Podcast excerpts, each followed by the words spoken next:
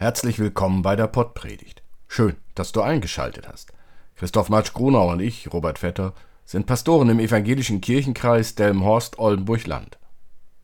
Gemecker und Gequengel. Wir wünschen dir viel Spaß mit der Pottpredigt.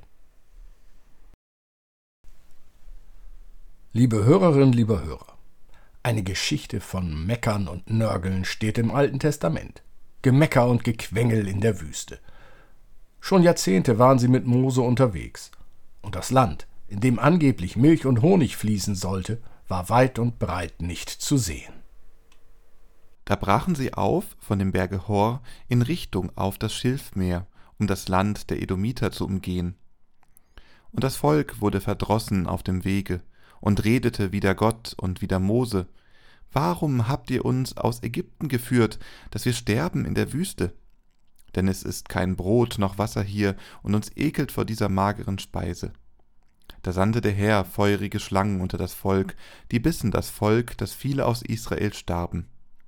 Da kamen sie zu Mose und sprachen, Wir haben gesündigt, dass wir wider den Herrn und wider dich geredet haben. Bitte den Herrn, dass er die Schlangen von uns nehme. Und Mose bat für das Volk. Da sprach der Herr zu Mose, Mache dir eine eherne Schlange und richte sie an einer Stange hoch auf. Wer gebissen ist und sieht sie an, der soll leben. Da machte Mose eine eherne Schlange und richtete sie hoch auf. Und wenn jemanden eine Schlange biss, so sah er die eherne Schlange an und blieb leben. Und haben sie nicht recht? Der Sklaverei sind sie entkommen. Alles sollte besser werden. Doch nun dauert die Wanderung in der Hitze der Tage und der Kälte der Nächte durch die Wüste schon ewig. Gemeckert und gequengelt hatten sie schon öfter. Und Gott hat immer geholfen. Als das Wasser in der Wüste knapp wurde, ließ Gott Mose eine Quelle aus einem Felsen schlagen. Als die Nahrung zu Ende ging und wieder gemeckert und gequengelt wurde, regnete Manna vom Himmel herab. Gott kümmert sich also immer wieder um sein Volk. Und nun sind sie wieder an dem Punkt des Meckerns und Quengelns. Ein Umweg musste gemacht werden, die Wanderung wird noch länger dauern. Ja, es muss sogar ein gutes Stück derselbe Weg zurückgegangen werden. Da vergeht ihnen die Lust. Nun reicht es ihnen. In der Erinnerung und im Rückblick kommt es ihnen gar nicht mehr so schlimm vor, die Jahrzehnte der Sklaverei in Ägypten. Da hatten sie zumindest immer etwas zu essen auf dem Tisch. Und jetzt? An dieser Stelle können wir gern mal auf Deutschland blicken. Das Gemecker und Gequengel in unserem Land ist gerade auch groß. Viele Menschen sind unzufrieden. Und egal, warum sie unzufrieden sind, ganz oft wird gesagt, dass früher alles besser war. Die Vergangenheit erscheint plötzlich in strahlendem, goldenem Licht. Sonnige, rosige Zeiten damals. So sehnen sich viele anscheinend zurück in die Zeiten, als ein Teil Deutschlands russisch kontrolliert wurde, weil es sich dort im Land so wunderbar abgeschottet von den Bedrohungen der Welt leben ließ. Dass diese Abschottung eine Mauer und ein Zaun mit Selbstschussanlagen war? Anscheinend egal. Daran wollen sich einige wohl nicht erinnern.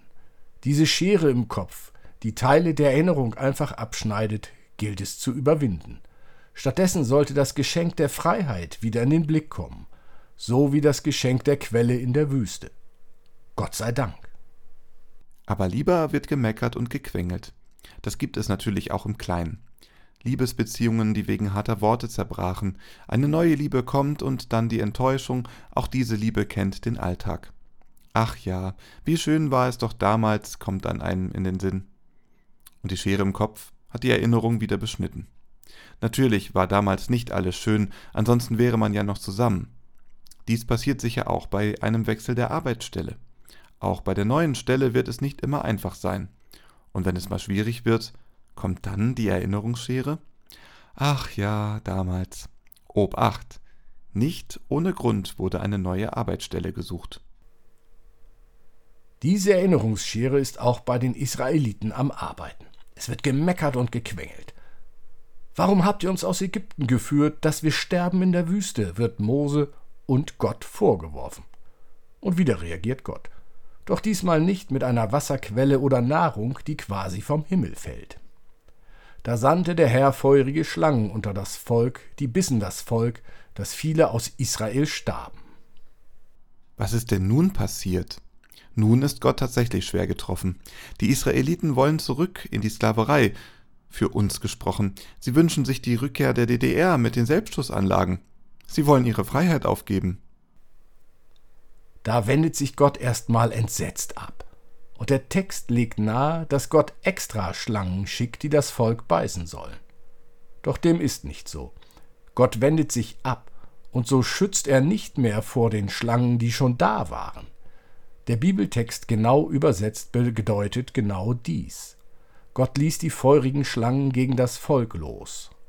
Die Schlangen waren also schon da. Gott hatte bisher nur dafür gesorgt, dass sie keinen Schaden anrichten. Gott wendet sich ab, und so ist das Volk plötzlich auf sich allein gestellt. Der Schutz vor den Gefahren der Wüste ist nicht mehr gegeben. Nach und nach dämmert es ihnen nun. Gemecker und Gequengel haben den Glauben an Gott, das Vertrauen auf Gott so erschüttert, dass jeder Blödsinn geglaubt wurde, selbst dass die Sklaverei, die Selbstschussanlagen besser seien als die Freiheit.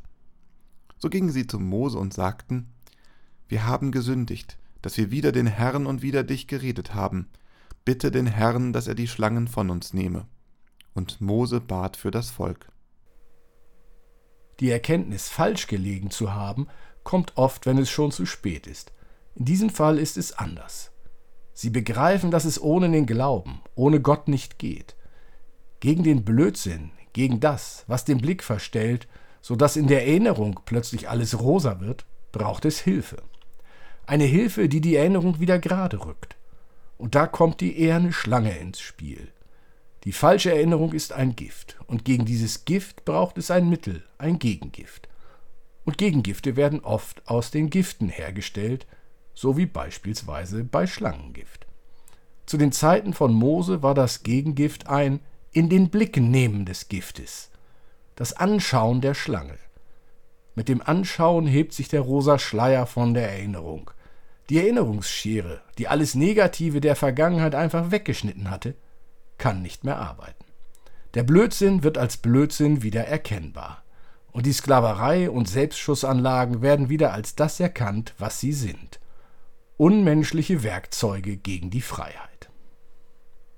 In unserer Gesellschaft wird auch versucht, mit der Erinnerungsschere an der Vergangenheit herumzuschnippeln, damit diese für uns so rosarot erscheint wie nur irgend möglich. Die Feinde der Freiheit erklären gern alle anderen zu Lügnern. Dabei stellen sie selbst die frechsten Lügen auf. Vertrauen wir auf Gott, achten wir darauf, die Erinnerungsschere nicht in unserem Kopf zu lassen. Achten wir darauf, rosaroten Schleiern zu misstrauen. Schauen wir immer wieder auf das Zeichen, das uns erinnern will, uns Orientierung geben will. Ein Zeichen, das bestimmt keinen rosaroten Schleier aufkommen lässt. Das Kreuz. Amen. Geht hin im Namen des lebendigen, fürsorgenden Gottes, der uns seinen Geist schenkt. Geht hin um euch allem entgegenzustellen, was das Leben von Kindern, Frauen und Männern versklavt. Geht hin, um euch daran zu freuen, dass wir einander haben. Geht hin, um das neue Leben aus Gottes Geist zu feiern. Gott segne euch. Amen.